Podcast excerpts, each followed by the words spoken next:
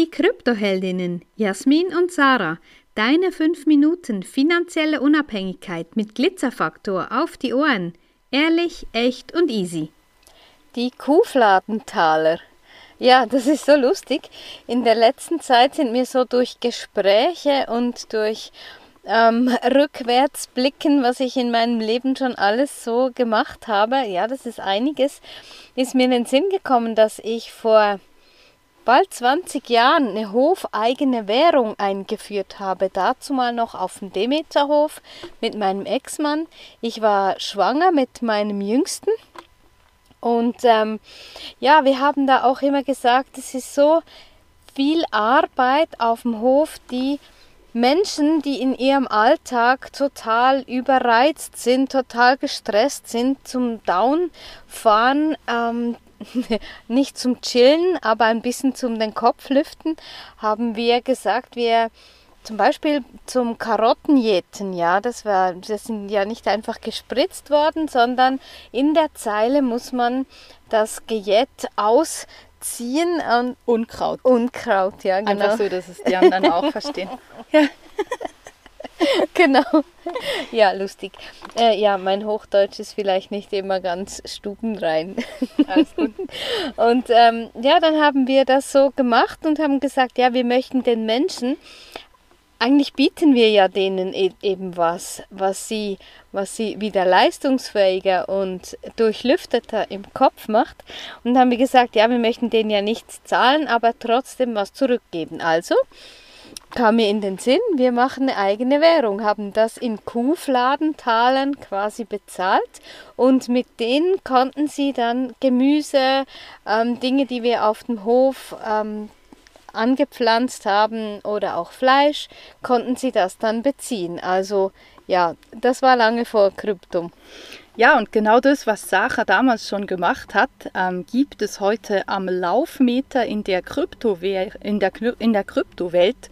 Und ähm, es gibt ganz, ganz viele Projekte. Insgesamt gibt es ja über 22.000 verschiedene Kryptowährungen. Dieser, diese Zahl, die schwankt natürlich. Ne? Es gibt immer wieder ein paar, die kommen dazu und es gibt, gibt auch immer wieder ganz viele, die gehen auch wieder weg. Und das kann man sich wirklich ein bisschen so vorstellen, wie das Sache jetzt erzählt hat. Auf dem Hof ist das wie ein eigenes Ökosystem. Ja, und bei diesen Projekten läuft das ein bisschen ähnlich. Die ja, die stellen ein neues Ökosystem auf die Beine, werben dann Menschen an, die dieses Projekt unterstützen, die diese Coins dann auch oder Token auch kaufen können und der Wert ist einfach fraglich dahinter. Ja, was hast du für einen Wert, wenn du in irgendein Ökosystem investiert bist, was dir außerhalb dieses Systems überhaupt keinen Mehrwert bietet? Und dann ist natürlich schon die Frage, lohnt sich das in so ein Projekt zu investieren? Ich sage dazu, jein. Na, es gibt Ökosysteme, da lohnt es sich tatsächlich, weil dort wirklich ein Mehrwert für die Umwelt geboten wird. Und dann gibt es eben ganz, ganz viele Projekte, die bieten keinen Mehrwert, die bieten lediglich den Gründern äh, den Mehrwert, dass es ihnen äh, durch das Vertreiben dieser Projekte die Taschen füllt. Genau, und das sind dann sogenannte gehypte Projekte. Äh, wir kennen auch das von einer sogenannten Lernplattform, die dann immer vorab äh, Verkäufe macht von neuen ähm, Tokens eben. Vielleicht musst du dann auch noch erklären, mhm. der Unterschied zwischen Coin und Token.